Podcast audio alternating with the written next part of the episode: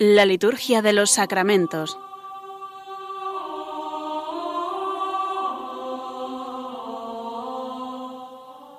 Con el Padre Juan Manuel Sierra.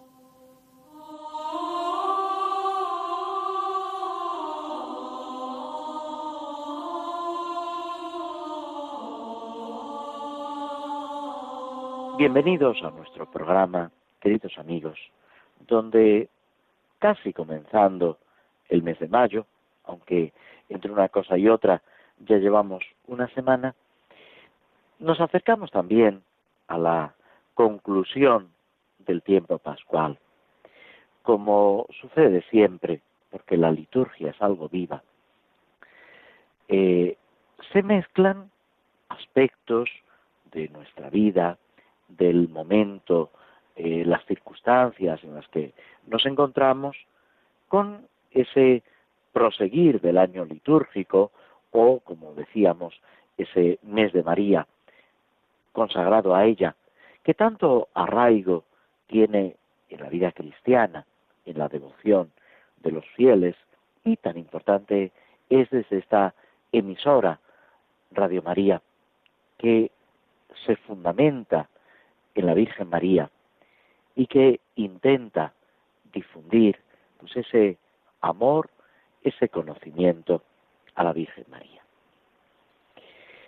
Los santos de estos días, prácticamente el más significativo para nosotros en España es San Juan de Ávila, sacerdote eh, de Ciudad Real, pero que desarrolló casi toda su labor en Andalucía. Presbítero, sacerdote, y doctor de la Iglesia, recientemente mm, nombrado doctor de la Iglesia por sus enseñanzas, sus escritos, sermones, cartas, esa obra escrita casi como guion, pauta de dirección espiritual, de guía de las almas, que se titula, tomando una frase de la Sagrada Escritura, Audifilia, escucha hija.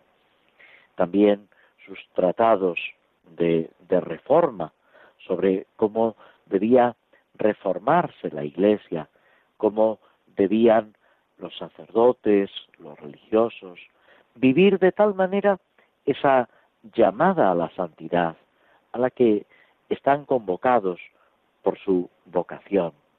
Un santo simpático que mm, se acerca a los fieles, que sabe Mm, comunicarse con ellos en un lenguaje inteligible, cercano.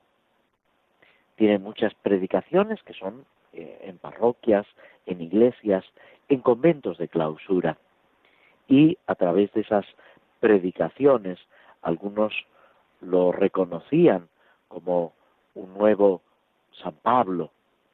Tuvo mucho contacto con otros santos, con San Juan de Dios, con eh, San Ignacio de Loyola, que en algún momento pensó que podía entrar en la misma compañía de Jesús. Y fijaos en qué concepto tenía al llamado maestro Juan de Ávila, que llega a decir San Ignacio que si entrara en la compañía había que llevarlo como llevaban los judíos el arca de la alianza, en andas, con todo, con todo honor, el mismo San Juan de Ávila, que tenía toda una serie de colaboradores, sacerdotes, discípulos, los fue encauzando, por supuesto, según lo que cada uno veía, pero muchos de ellos eh, entraron en la compañía de Jesús, porque había muchos puntos de, de contacto en la espiritualidad, en el apostolado. Él se dedica a la predicación, a la enseñanza, a la dirección espiritual, al estudio, todo aspectos que se estaban eh, desarrollando notablemente en la incipiente compañía de Jesús.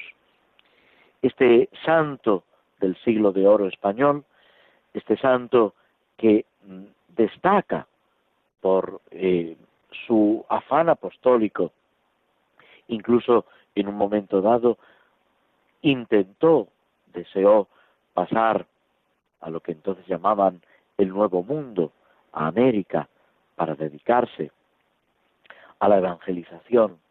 Lo que pasa es que los obispos, sobre todo el obispo de Córdoba, el, arzobispo de Sevilla, conociéndolo, no quisieron eh, perder a un hombre tan celoso, tan entregado, tan gran predicador. La oración colecta de este día dice, oh Dios, que hiciste de San Juan de Ávila un maestro ejemplar para tu pueblo, por la santidad de su vida y por su celo apostólico. Haz también que en nuestros días crezca, en la iglesia, crezca la iglesia en santidad por el celo ejemplar de tus ministros. Es una de las ideas que San Juan de Ávila tiene presente, insiste, la santidad de los sacerdotes, la dedicación que deben tener precisamente a su ministerio y al servicio de Dios. Y también la importancia de la devoción a la Santísima Virgen María. En un momento dado llega a decir que antes preferiría verse sin pellejo que sin devoción a la Virgen. Ese amor tierno, entrañable, esa devoción a la Madre de Dios, que es también Madre nuestra. Pero lo que centra estos días en el final casi del tiempo pascual es eh, la fiesta que celebraremos Dios mediante el próximo domingo. Eh, acabamos de celebrar el domingo sexto de Pascua y, según la disposición actual del calendario en España, el domingo séptimo de Pascua no se celebra porque la ascensión se traslada al domingo sucesivo, al no ser el jueves día festivo. Esto se hace buscando que eh, ninguno de los fieles cristianos mm, deje de participar en una fiesta tan importante, que mm, se encuadra dentro del tiempo pascual. El tiempo pascual es la resurrección y glorificación de Cristo. Esa glorificación se hace mm, visible por decirlo de alguna manera, en la ascensión.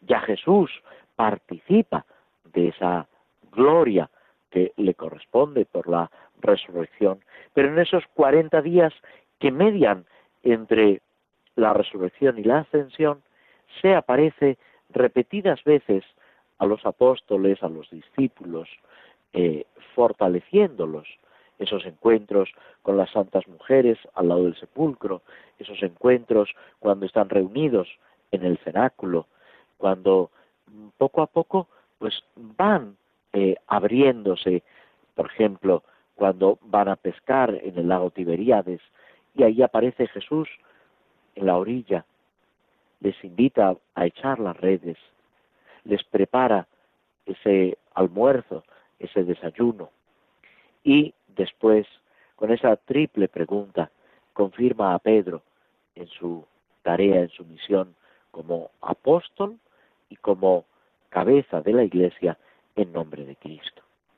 Todas estas apariciones que se van sucediendo en el tiempo que media entre la resurrección y la ascensión, confirman a los apóstoles, los llenan de alegría y al mismo tiempo van poco a poco habituándolos a otra forma de presencia. Algo que Jesús ya les había dicho. Yo estoy con vosotros todos los días hasta el fin del mundo. Pero que ellos no terminaban de comprender, de entender. Y en estos días tienen que ir asimilando. Cristo sigue a su lado aunque desaparezca de su vista, aunque no sea accesible a sus sentidos. Y esto es lo que también nosotros tenemos que llegar a comprender y a vivir.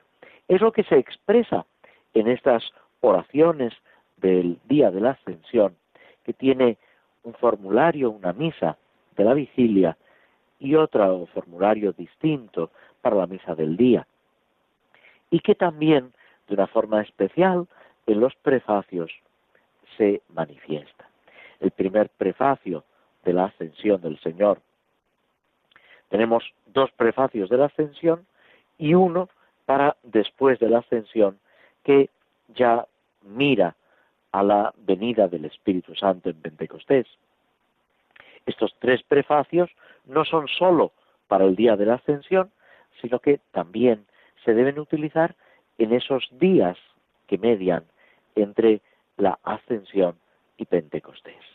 Esos eh, diez días que al pasar la ascensión al domingo quedan reducidos pues escuetamente a una semana. El primero de ellos dice porque Jesús el Señor, el Rey de la Gloria, vencedor, vencedor del pecado y de la muerte, ha ascendido hoy ante el asombro de los ángeles a lo más alto de los cielos, como mediador entre Dios y los hombres, como juez del mundo y Señor del universo. No se ha ido para desentenderse de nuestra pobreza, sino que nos precede el primero como cabeza nuestra, para que nosotros, miembros de su cuerpo, vivamos con la ardiente esperanza de seguirlo en su reino. Pues esto es lo que la Iglesia nos pide. Y esto es lo que a través de las ondas de Radio María intentamos. En este mes de mayo, el director de Radio María, don Luis Fernando Prada, nos dirige unas palabras invitándonos a que sintamos esta tarea como algo propia, a que colaboremos con nuestras palabras, con nuestras obras, con nuestra ayuda en la medida en que podamos. Escuchemos lo que Él tiene que decirnos.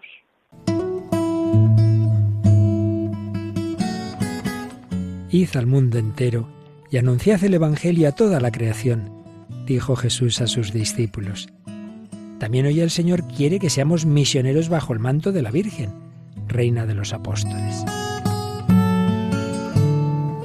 Radio María, que no tiene más fin que colaborar en esa misión evangelizadora, os pide en este mes de mayo un esfuerzo especial de oraciones, voluntarios y donativos. Así, la voz de Cristo podrá llegar a todos los rincones de España y de otras naciones del mundo a las que queremos llevar Radio María. Puedes informarte de cómo colaborar llamando al 91 822 8010 o entrando en nuestra página web radiomaria.es.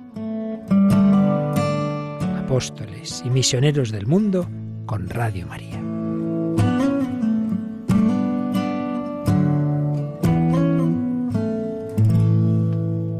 La liturgia de los sacramentos con el Padre Juan Manuel Sierra.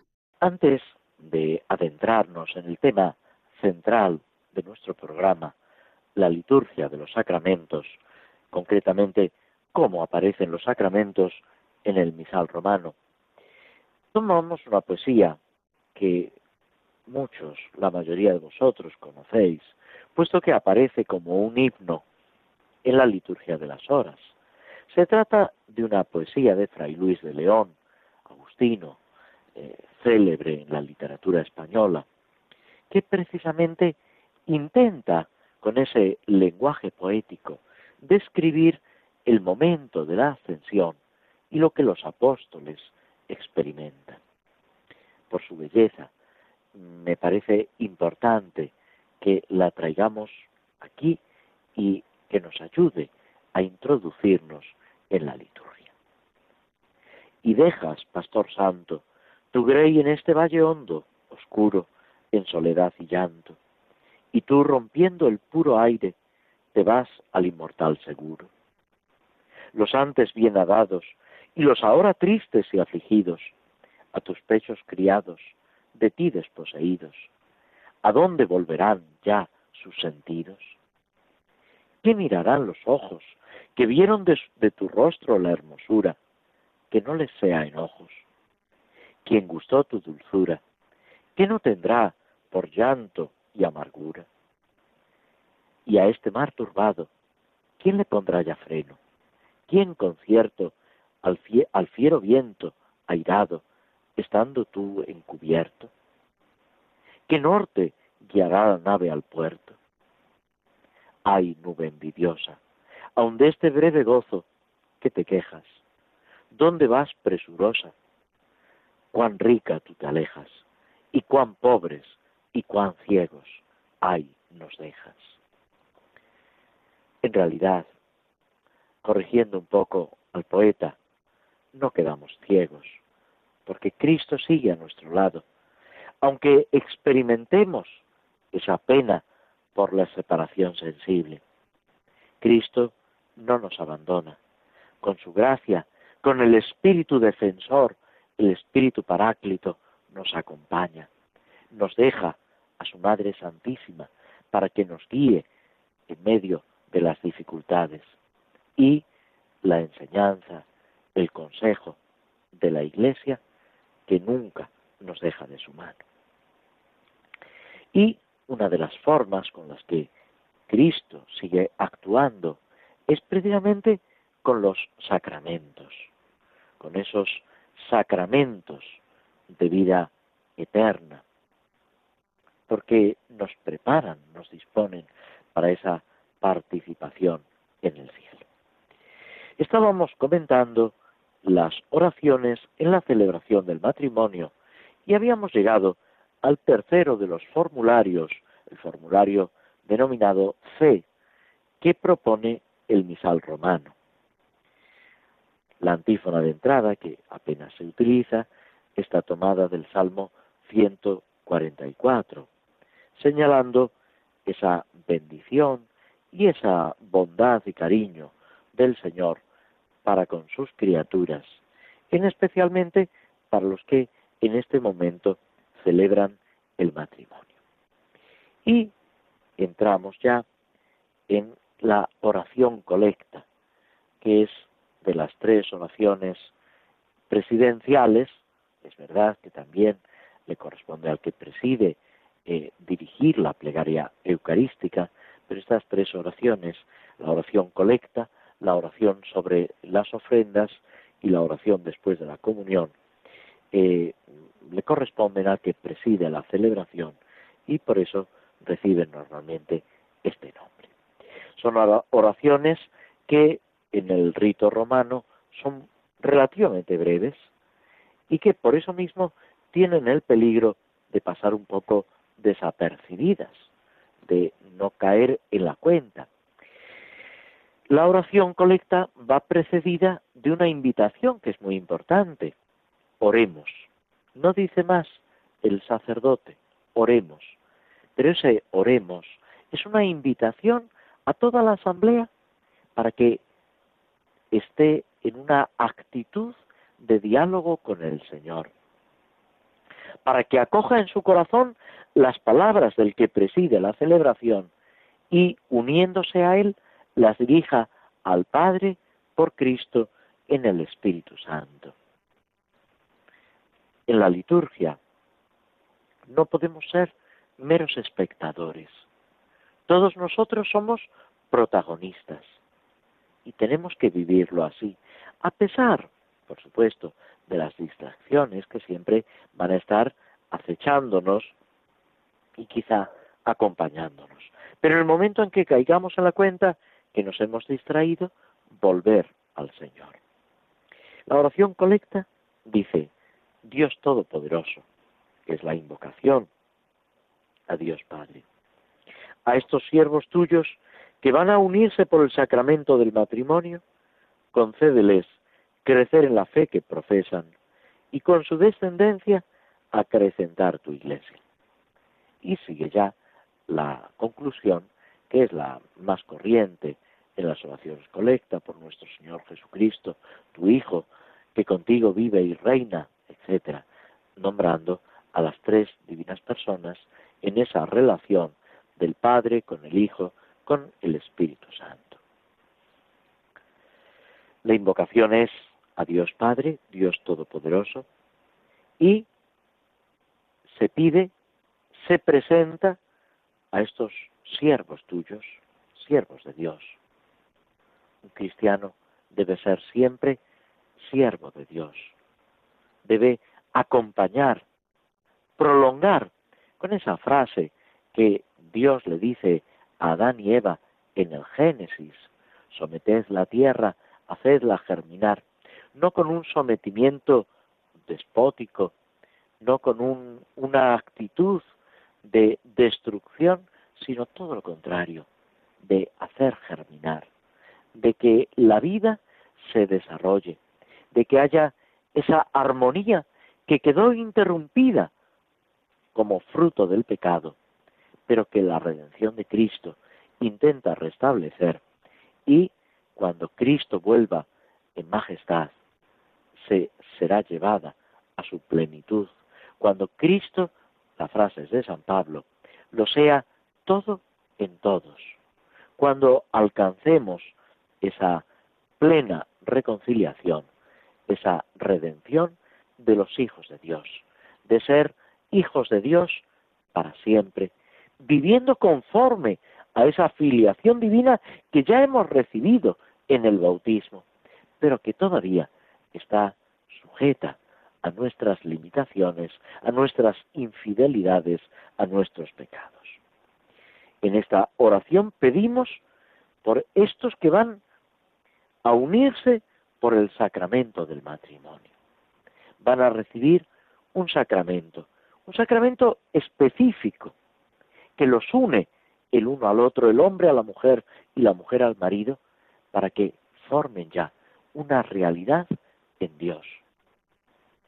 Hoy que tanto se habla de la violencia, incluso en el hogar, en la familia, ¿cómo se soluciona? Podemos buscar eh, leyes, eh, una educación, todo eso eh, es importante y, hay que preocuparse, de acuerdo, pero el verdadero fundamento es precisamente el encuentro con Cristo, el reconocer, el reconocerse uno mismo y a la otra persona como hijos de Dios. Entonces es cuando queda sanada en la raíz toda nuestra vida, cuando todo los pensamientos, las palabras, los sentimientos, las sensaciones, todo se ordena conforme a los mandatos de Dios. Los papas han señalado que sólo puede haber la paz de Cristo en el reino de Cristo. Y esto se aplica también a la familia, que está llamada a ser iglesia doméstica, santuario del amor de Dios que ha sido derramado en nuestros corazones. No se puede, no se debe imponer la fe, la vida cristiana, el conocimiento de Cristo. Estamos de acuerdo. Y el primero que da ejemplo en esto es Jesucristo, que respeta siempre la libertad. Pero si queremos que haya una paz completa, que la caridad reine, como decíamos en el Evangelio del domingo pasado, con esa enseñanza de Cristo, amaos los unos a los otros como yo os he amado.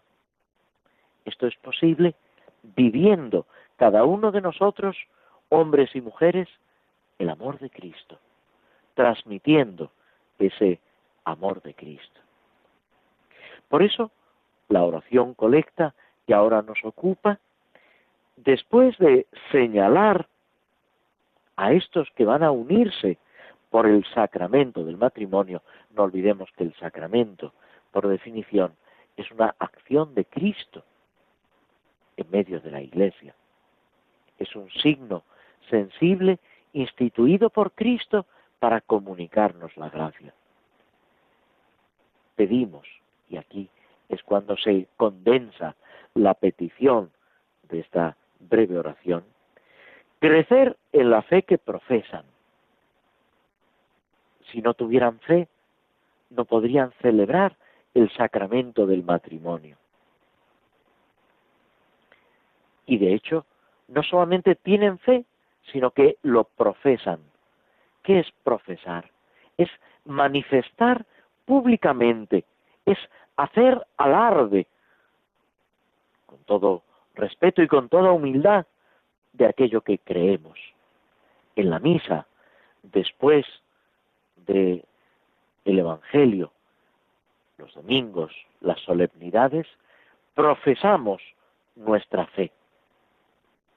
O sea, manifestamos públicamente aquello que creemos. Lo que llena nuestro corazón es lo que a los catecúmenos se les entrega durante el tiempo de Cuaresma. Se les entrega el símbolo de la fe, el credo, para que lo asimilen, para que lo aprendan, para que lo hagan viva, lo hagan vivo en su propia existencia. Y después, cuando llegue el momento oportuno, en la Pascua y unos momentos antes de la Pascua, ante toda la comunidad, hagan profesión de su fe, manifiesten públicamente esa fe. Pues pedimos por los nuevos esposos, por los que van a celebrar el sacramento del matrimonio, que crezcan en la fe. Y ahora os lanzo una pregunta. ¿Hasta cuándo tenemos que crecer en la fe? Y la respuesta es clara, hasta que lleguemos al cielo, hasta que contemplemos la hermosura infinita del rostro de Dios.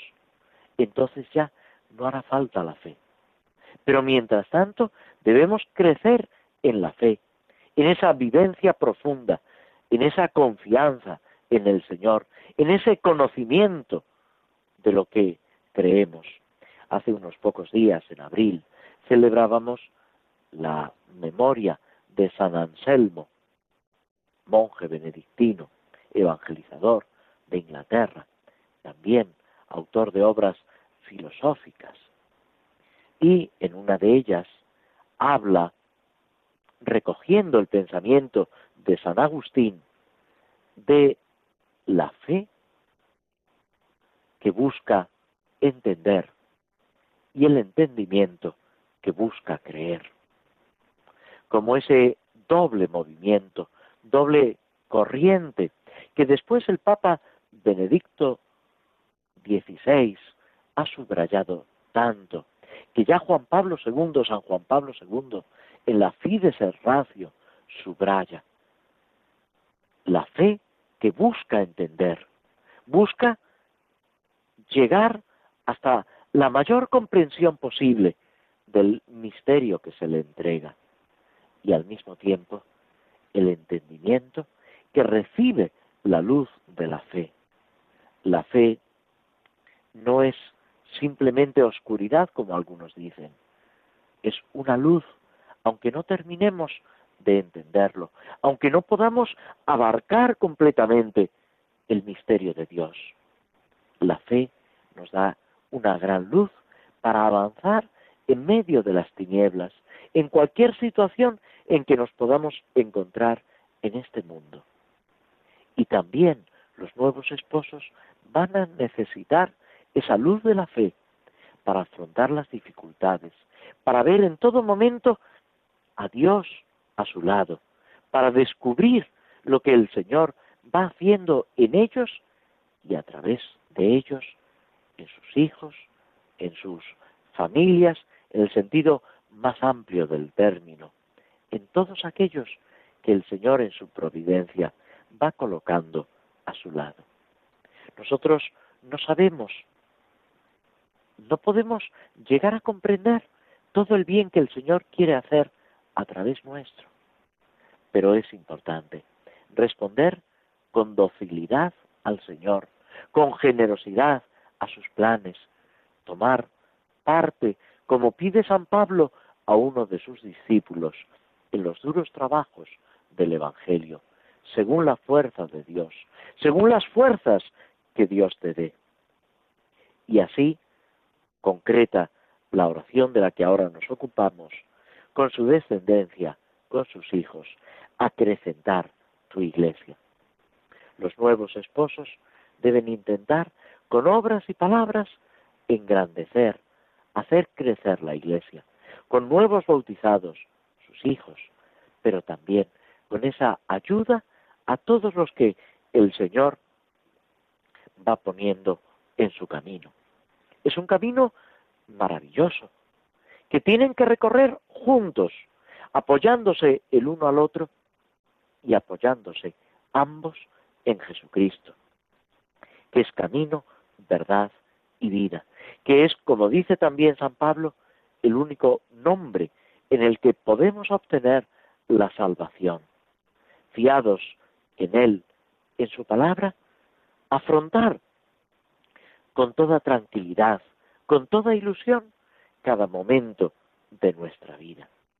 Esto es lo que pide la Iglesia para nosotros en esta breve, brevísima oración colecta, pero que alimenta nuestra fe y que forma parte del sacramento del matrimonio. Nos detenemos unos instantes. Es el Señor, aleluya, Jesús resucitó. Aleluya, aleluya. Es el Señor, aleluya, Jesús resucitó. Resucitó el primer día muy de mañana.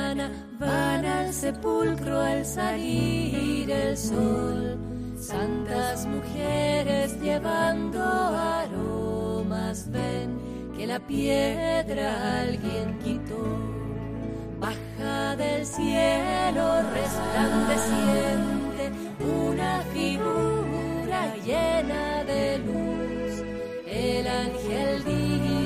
Santas mujeres, vivo y hasta el que murió en la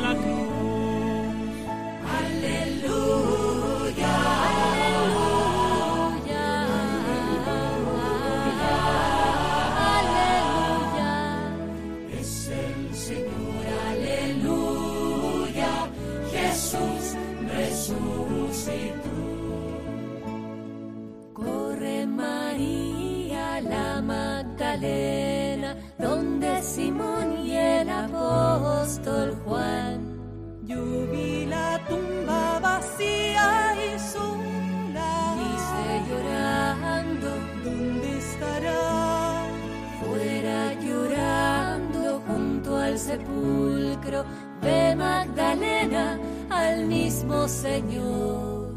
Lloras mujer, ¿a quién tú buscas?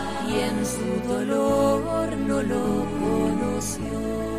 Tu jardinero si lo tomaste, di dónde está y yo lo llevaría. Jesús le dice, María, y ella responde, Maestro. Aleluya, aleluya.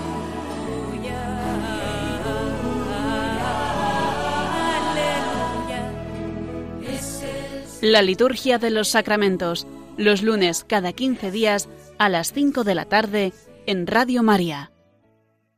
Vamos a seguir, casi a concluir con el Salmo 16, que eh, llevamos varios programas comentando, esa súplica de un hombre, un justo, acusado, que sufre esa injusticia de un ataque.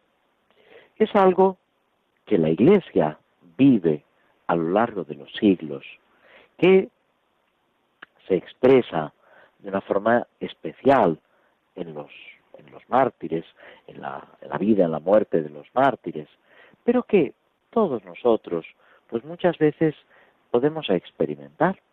Los autores espirituales hablan también de lo que ellos denominan la persecución de los buenos.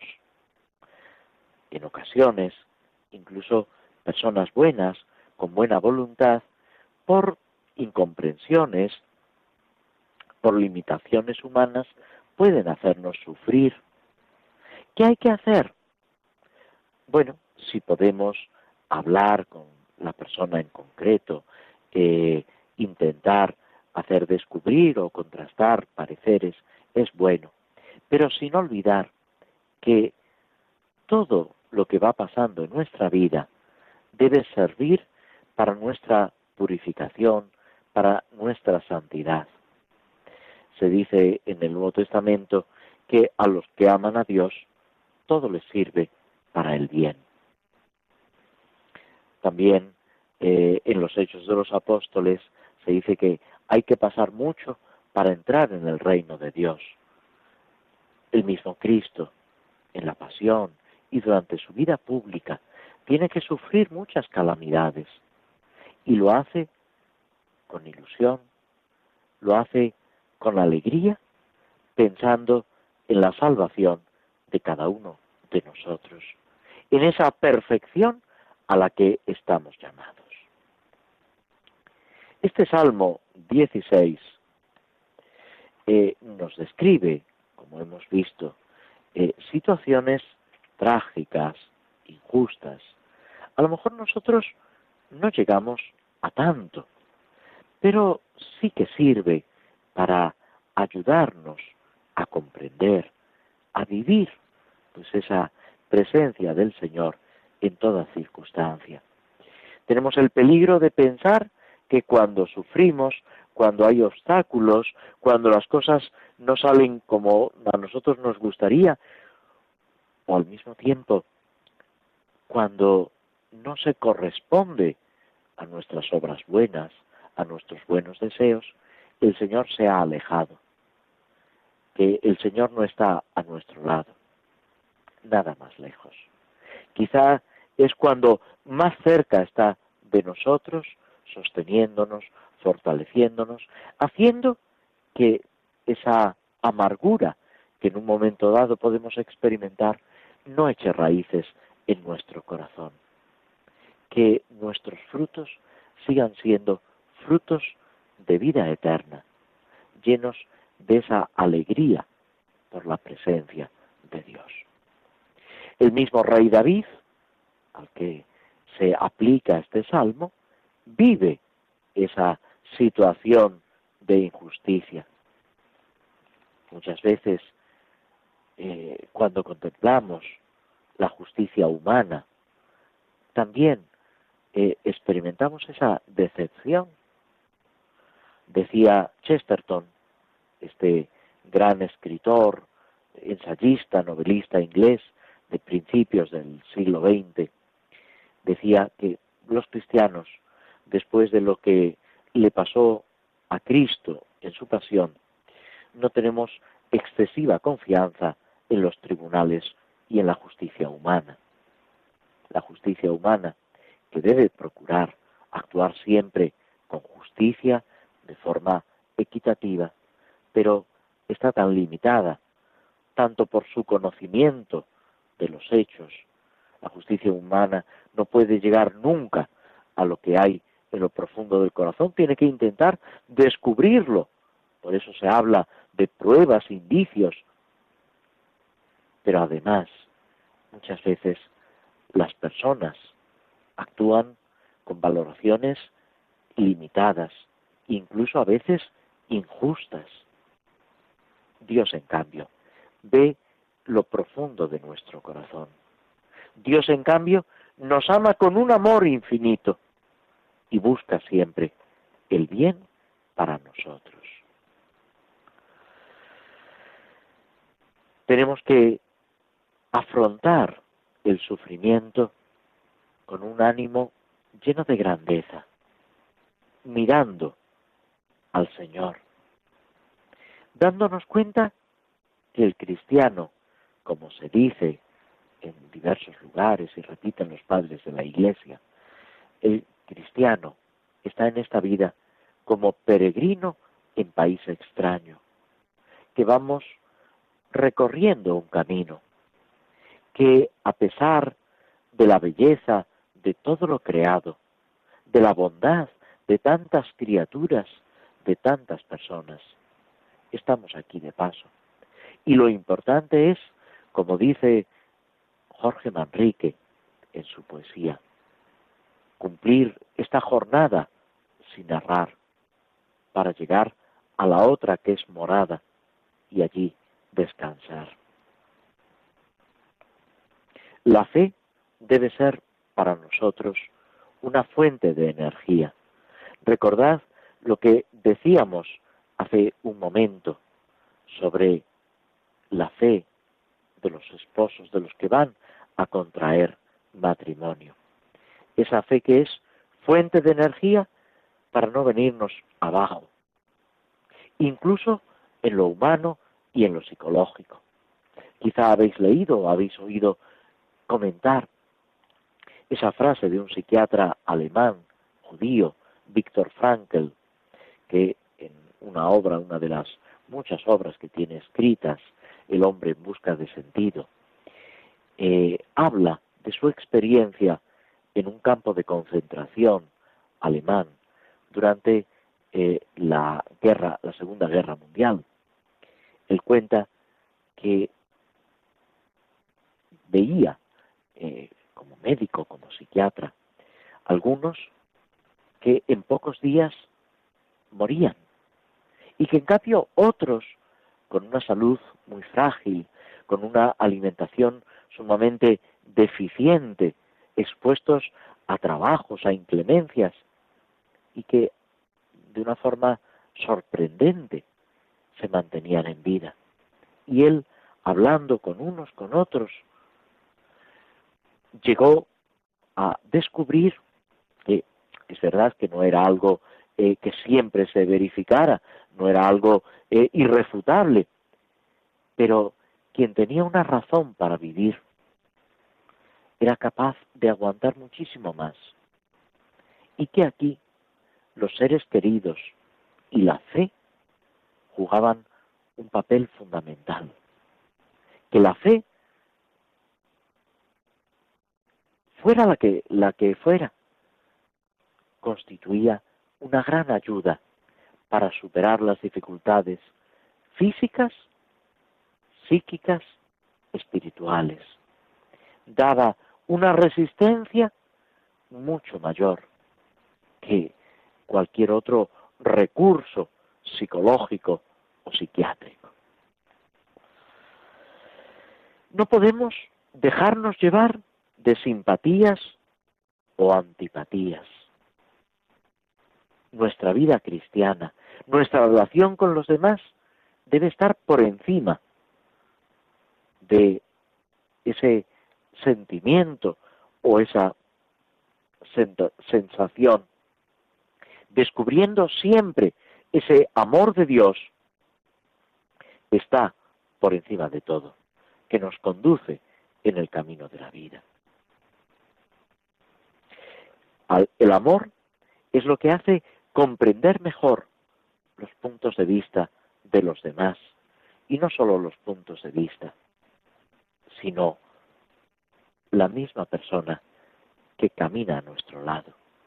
Pensad qué duros somos a veces con los demás. Y qué comprensivos queremos ser, que los queremos que los demás sean con nosotros. Y somos nosotros con nosotros mismos. Buscar por encima de todo, como dice San Pablo, como dice el Nuevo Testamento, como dice el Evangelio, buscad el reino de Dios y su justicia, y todo lo demás se nos dará por añadidura. Nos detenemos unos instantes escuchando algo de música antes de pasar a la parte final, a la conclusión de nuestro programa.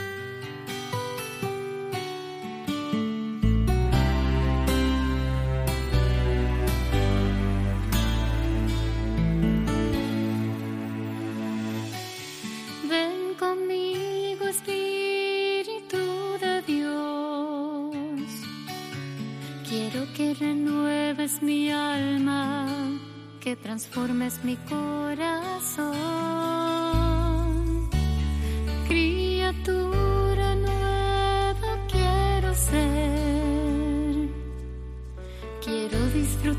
tu presencia y sanarme con tu poder.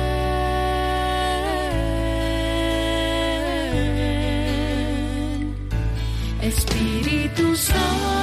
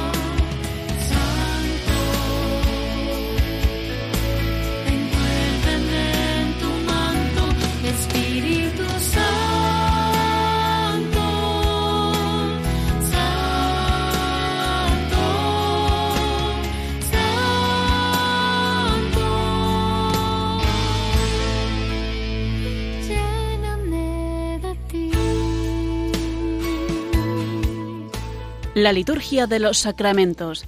Conoce qué se realiza y por qué de la mano del Padre Juan Manuel Sierra. Tomamos una oración de la liturgia hispana, hispano-mozárabe, sobre, eh, o mejor dicho, del día de la ascensión del Señor. Es la Horacio Admonicionis, esa especie de exhortación que, terminada la liturgia de la palabra, el que preside la celebración dirige a todo el pueblo. Tomamos solamente unos fragmentos. Queridos hermanos, que os sirva de consuelo, descargando el haz de pensamientos mundanos, volar con mente exaltada a lo sublime y contemplar, siguiéndole con los ojos del alma, esa naturaleza humana unida a la divina, que ha sido colocada en lo más alto del cielo.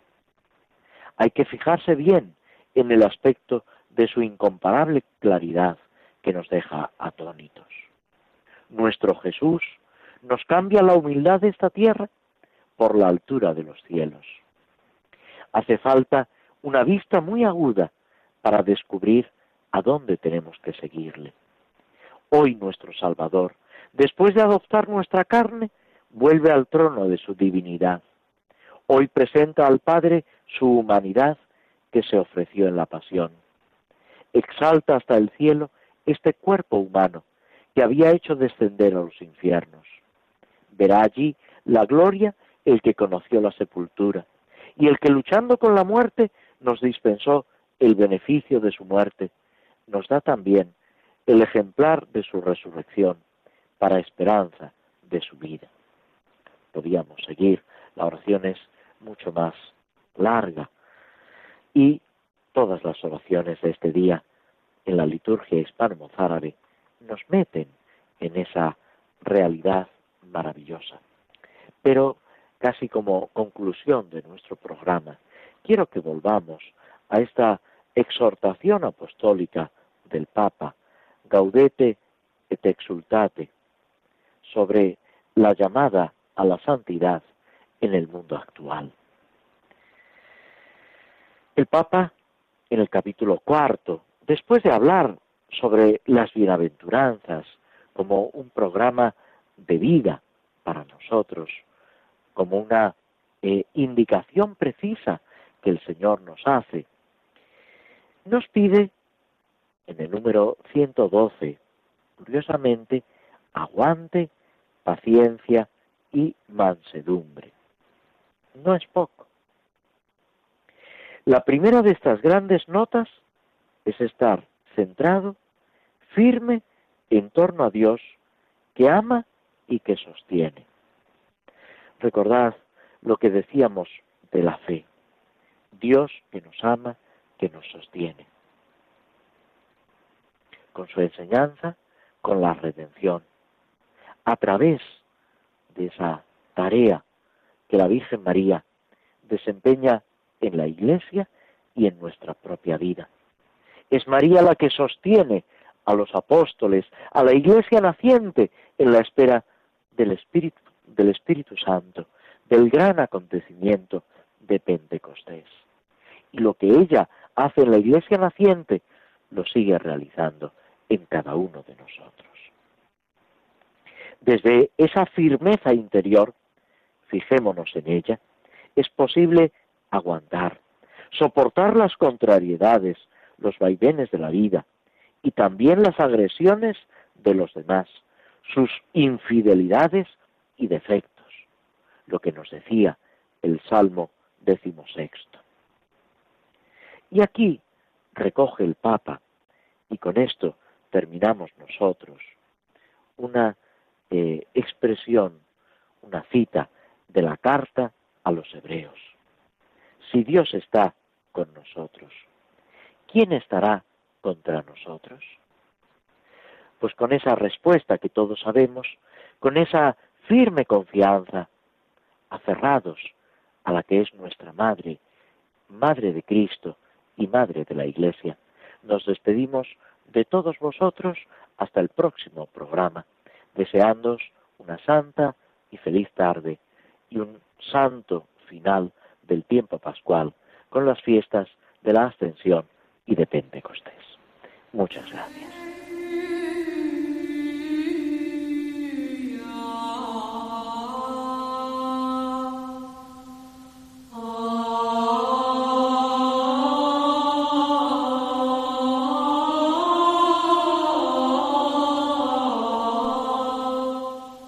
Así concluye en Radio María la Liturgia de los Sacramentos, un espacio dirigido por el Padre Juan Manuel Sierra.